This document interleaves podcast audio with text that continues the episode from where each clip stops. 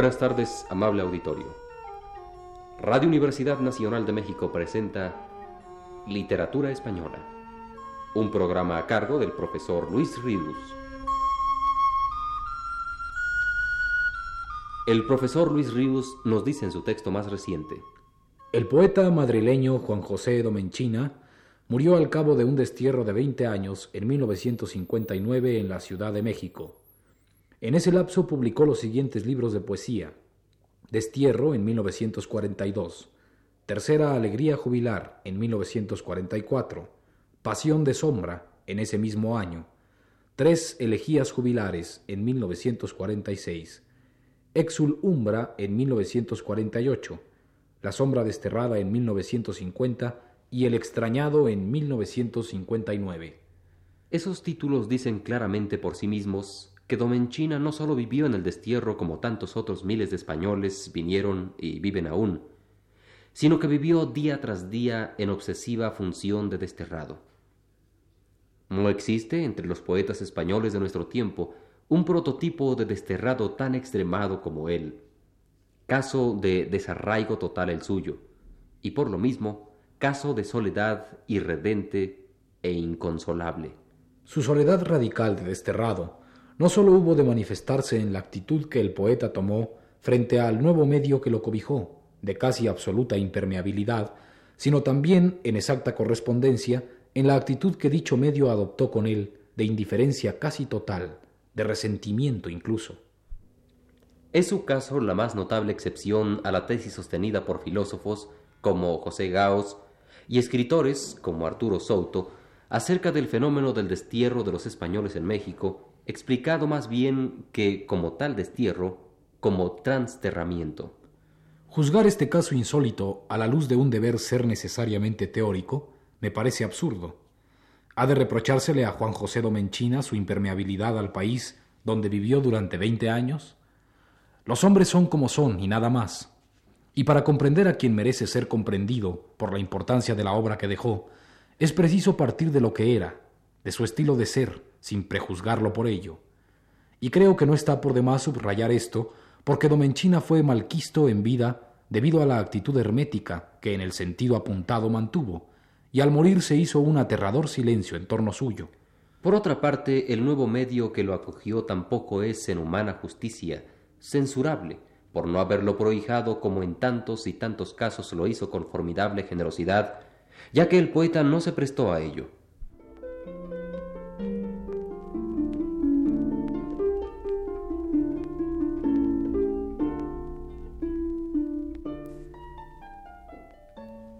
Ahora bien, desdeñando el enfoque sociológico por precario y poco consistente, para llegar a comprender el sentimiento de un hombre y la obra de un poeta, acudamos con afán de puros lectores a sus libros, y advertiremos que éstos constituyen un patético testimonio de enorme valor humano y además la plasmación del más hondo lirismo que alcanzó a lo largo de toda su obra Juan José Domenchina, Junto a la compuesta en el destierro, toda su obra anterior elogiada por grandes críticos y poetas como Juan Ramón Jiménez, Enrique Díez Canedo y Federico de Onís, nos parece ahora como un mero ejercicio o ensayo previo a una explicación todavía imposible cuando el poeta vivía en España.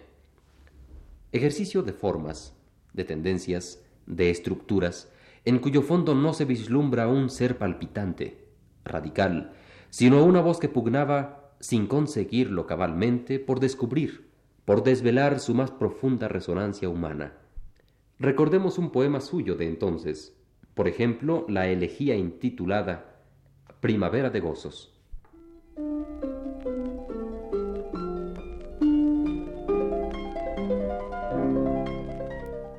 Alboroso de verdes iniciales, apunta en grito y luz, amor, tu congoja divina asir, maciza rosa, aprehender. Se desciñe tu secreto en delicia, porque el viril empuje pide gloriosamente la verdad más profunda. Bien está tu perfume misceláneo, el que exhala la iniciación unánime y ciega de tu fronda, el deje agudo y limpio de las lientas axilas, y el que arranca en redondas, trémulas y calientes ondas del oleaje de los bustos perfectos Bien está la ternura de tu caos, las lágrimas que anidan en los árboles gozosos, transparente gravidez, verdes ojos cargados de esta lluvia que llora el paso errante y el perfil entrevisto de la belleza, soplos de luz, color de brisas. Bien está este sopor de la siesta, este ámbar de la hora, molicie que enerva y crispa a un tiempo, entre visión fugaz de mujeres que huyen de sí propias al celo de la umbría, desnudas, desnudas, palpitante de aceso y de sofoco, de luz, mujeres rubias que llevan en la espalda rosas verdes, improntas de líquenes, de musgos, y el dolor o la muerte exprimida de un trébol, desnudas, palpitantes de aceso y de sofoco, triunfadores, hidalgos que se ocultan o duermen. Allí, dulce refugio, cita feliz, exacta coincidencia, en minutos de eternidad o gloria, el paisaje a merced del amor se mecía. Ay, carne enferma, torpe quejumbre sin sentido. Ay, avidez y envidia frente al robusto hallazgo, rubia deidad o ángulo de la dicha, promesa de oculta flor, instante sin término, locura. Ay, corazón transfijo, como agujas sutiles lo transverberan risas, brisas y aromas, pájaro heroico estremecido siempre en un aleteo de agonía que expugna con su ingrávido apoyo.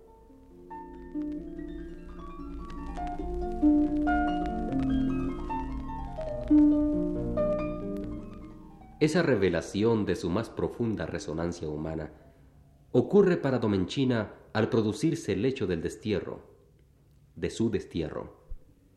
Entonces descubre en un destino irreparable su última esencia. Y en ese momento, su pasado ser, el que se buscaba a sí mismo, cobra también, ya en el recuerdo, una consistencia perfectamente perfilada, nítida.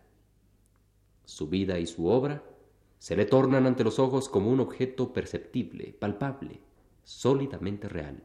Su cuerpo proyecta por fin una sombra que hasta llegado el destierro no tenía, entonces es cuando su ser se completa, al proyectarse en algo negro y difuso que afirma, ya sea dolorosamente, su existencia. Y más aún, esa sombra pasa a constituir su existencia misma. El poeta ha descubierto que su esencia no está encerrada en el cuerpo que sombrea, sino en la sombra proyectada por su cuerpo. Esa es la esencia del desterrado, ser una sombra. Y su poesía es como el título de uno de sus libros, Pasión de Sombra. Incontenible pasión. Esta idea acerca del hombre desterrado, claro que no la inventa Juan José Domenchina. La tenían los romanos y quedaba expresada en estas dos palabras, exul umbra, que, por cierto, sirvieron también de título a otro de los libros del poeta madrileño. No la idea, el ser un desterrado conforme a ella fue lo que descubrió dentro de sí mismo Domenchina. Los romanos equiparaban la pena del destierro a la de muerte. Comentando esto, Ortega y Gasset concluye. El desterrado siente su vida como suspendida. Y en toda la poesía de Domenchina a partir del año 1941 parece, en efecto, sonar oculta la exclamación de Quevedo. ¡Ah de la vida! ¿Nadie me responde? Vivir la ausencia de la vida fue el vivir suyo, y el tema capital de su poesía, monótono y constante, ricamente matizado poema tras poema, su cuerpo y su sombra, su vida y su no vida. La segunda, más él que la primera, siempre su sombra, su doble, sofocando en el poeta hasta la lumbre de su aliento, apagándole, según su propio decir, el encendido vivir en que me abrazo.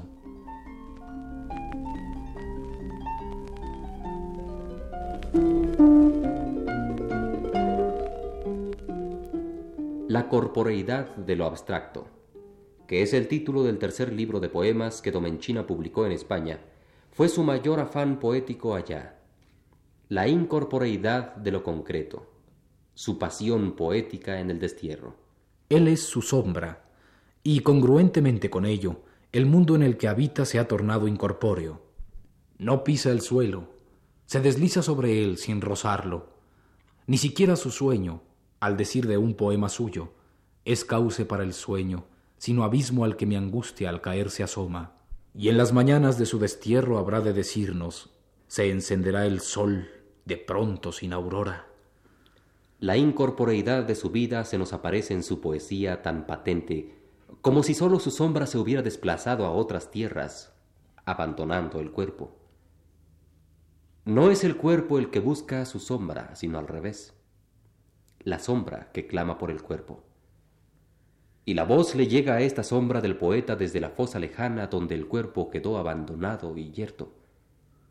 No es propiamente una voz la suya, sino un eco que viene, al través de los mares, a recordarle cada día su no vida verdadera a este angustiado hombre sombra.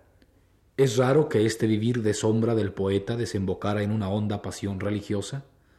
¿Podía haber sido de otro modo? Ese agudísimo sentimiento de destierro que Domenchina tuvo se hallaba tan próximo al del místico, desterrado en la tierra, que tuvo que llegarse a confundir con él. Y en efecto, los últimos poemas de Juan José Domenchina son ardientes palabras de un hombre que aspira a la muerte como única y total solución a su vida de sombra en el mundo. A un caso tan patético de poeta desterrado como este, hemos de volver en la próxima plática.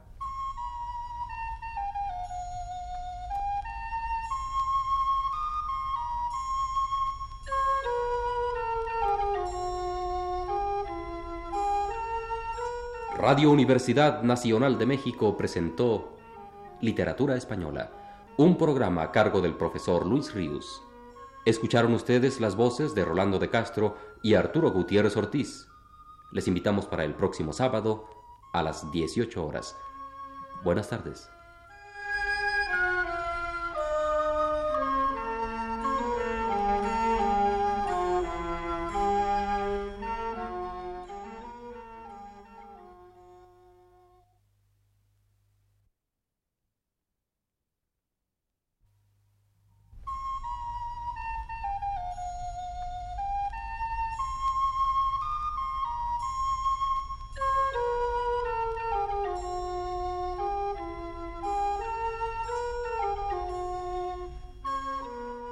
Señoras y señores, les ofrecemos ahora el programa Literatura Española, que produce el profesor Luis Ríos.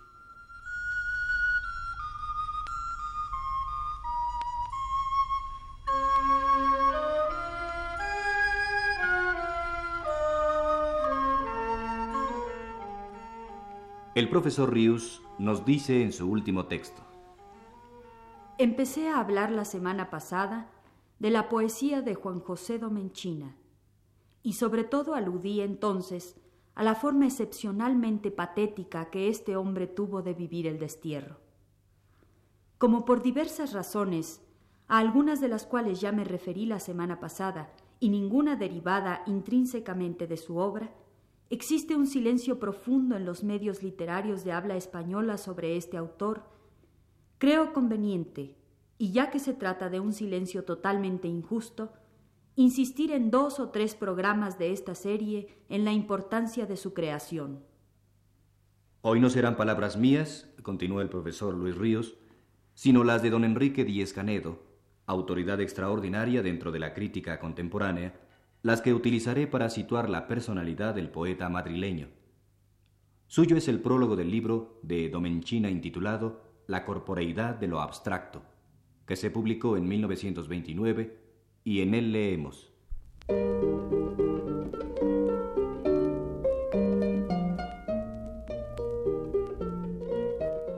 El gusto de Juan José Domenchina por las palabras parece adherirle a lo material de las mismas, sin que ello pueda ser tendencia a convertirse en poeta de sonidos. Me cuesta trabajo explicar esto con claridad. Poeta es el que con palabras levanta edificios consistentes. Poeta, arquitecto de palabras. En Domenchina estos edificios que son sus poemas dicen a las claras que están hechos de materia dura.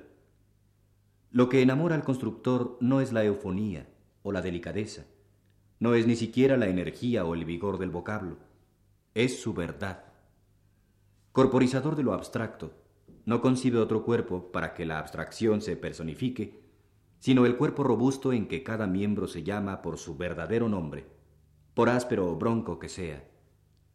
Sin duda la palabra caprichos influirá en lo que voy a decir. Pero aún sin ella, calculo que la lectura de unas cuantas composiciones bastaría para traer a la imaginación un recuerdo de los aguafuertes de Goya. Goya tampoco intenta halagar en sus manchas y borrones. Cuando al pie de una composición famosa escribe Murió la verdad, la verdad que él ve muerta es luminosa y cándida. Probablemente la que él perseguía a través de sus tinieblas y horrores como a un ser abstracto. Pero al concretarlo, vemos cuán distinto en realidad era. Así habría que concretar, a través del libro de Juan José Domenchina, su concepto abstracto de la poesía. Y yo aseguro que al final de una lectura serena, el buen lector lo verá surgir lleno de luz, pero con otra leyenda al pie, muy distinta de la inscripción goyesca, la poesía no ha muerto. No sólo a la palabra verdadera como elemento del verso aspira el autor. Uno de sus poemas lo dice. Pertinaz afición al ritmo puro y a la rima centrada. Pero dice también a continuación. Neurastenia. Ritmo puro. Rima acendrada, evidentemente, y en el sonido de la rima a menudo esa aspereza, esa sequedad del término técnico a quien hemos confinado en una nomenclatura útil y negamos tenazmente la entrada en el jardín de la poesía y en el ritmo puro la postura de equilibrio que lo hace vacilar y nunca lo deja caer. Por ejemplo, sus endecasílabos con un esdrújulo que al oído lo compone como de doce mistiquios iguales, lo hace verso par. Trepa a los árboles, anda en cuclillas, el rostro pálido, llena de espuma, la pobre asmática dice con tos se articulan perfectamente con los endecasílabos ortodoxos gracias a un finísimo doaté, aplicación de un principio que, sin haberse formulado, se establece desde el comienzo en una práctica de libertad que no niega la regularidad de las formas.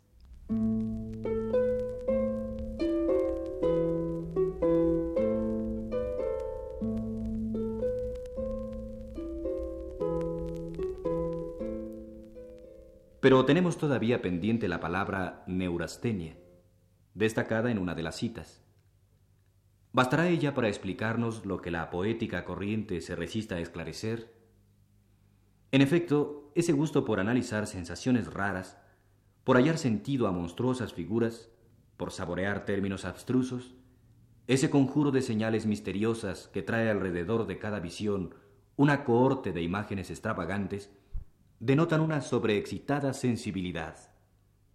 Nada pierde con ello la poesía, ni ha de alarmarse la sensibilidad normal del que lea. Esta es poesía sin claro de luna, entendido, pero en la que no faltan rayos de sol.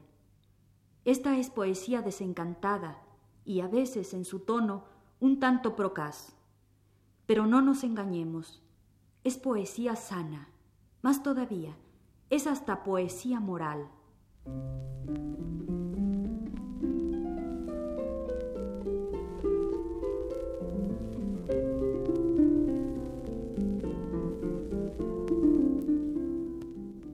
Interrumpamos por unos instantes la lectura de las palabras de Díez Canedo sobre el libro de Domenchina para escuchar algunos poemas de este y así poder calibrar mejor la sabia agudeza del crítico. El hastío lleva por título este poema.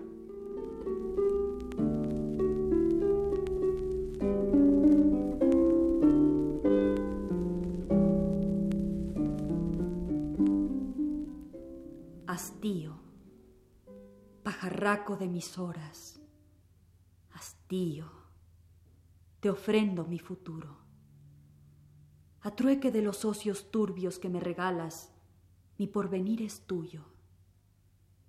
No aguzaré las ramas de mi intelecto grave. No forzaré mis músculos.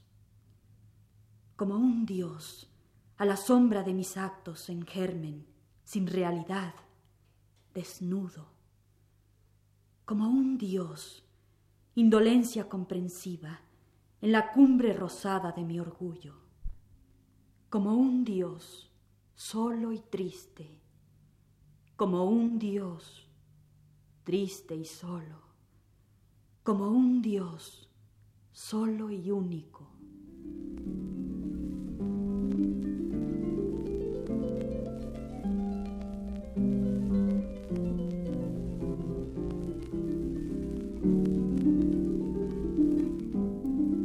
También del libro La corporeidad de lo abstracto. Es este otro poema que dice,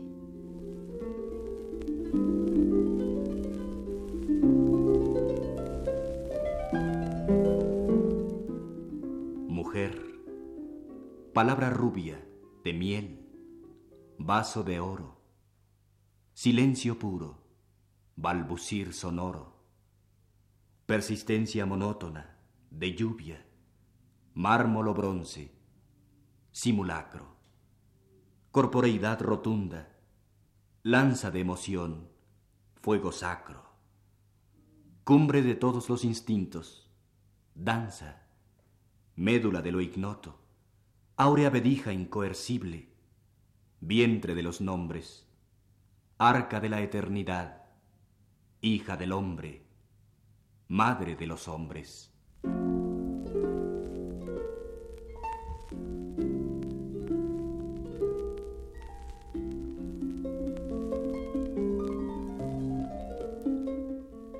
Terminemos ahora de conocer el prólogo escrito para este libro de Domenchina por don Enrique Díez Canedo que sigue diciendo así.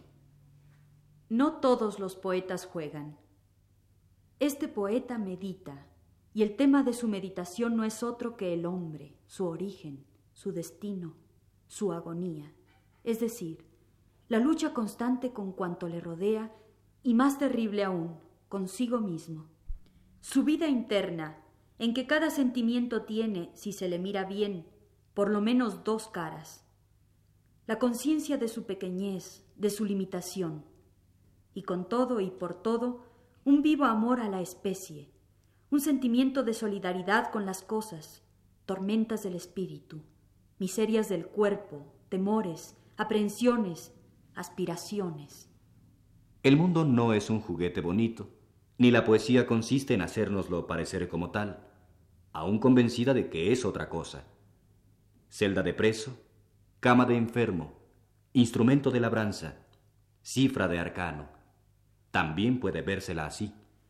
No diré yo que así la vea siempre Domenchina, pero su visión dista mucho de ser la de un horizonte color de rosa. Es, sin embargo, la de un horizonte, pero sin color, iluminado por una luz de madrugada indecisa. Son versos los suyos que no se podrán leer con indiferencia.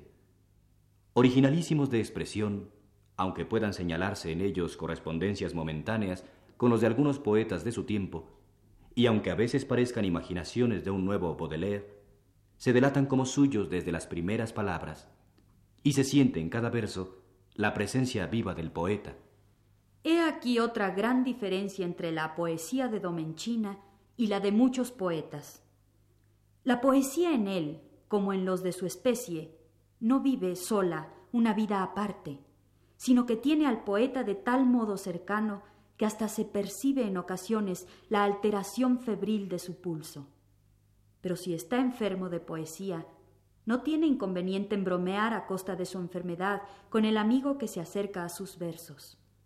Si le consideramos así, en concreto, imagen quizá en todo alejada de la realidad, pero imagen concreta, y queremos, contrariamente a su procedimiento poético, descorporeizarla y traducirla en un término abstracto, preferiríamos sobre todos, cuidando de quitarle todo el empaque filosófico que lo envuelve, el vocablo estoicismo.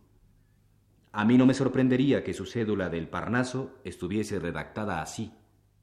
Juan José Domenchina, poeta estoico.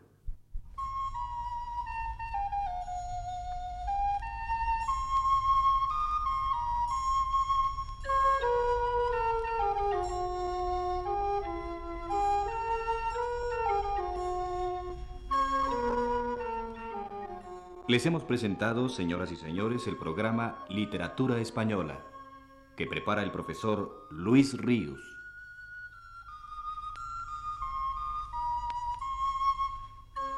En una intervención especial, escucharon ustedes la voz de Ana Ofelia Murguía.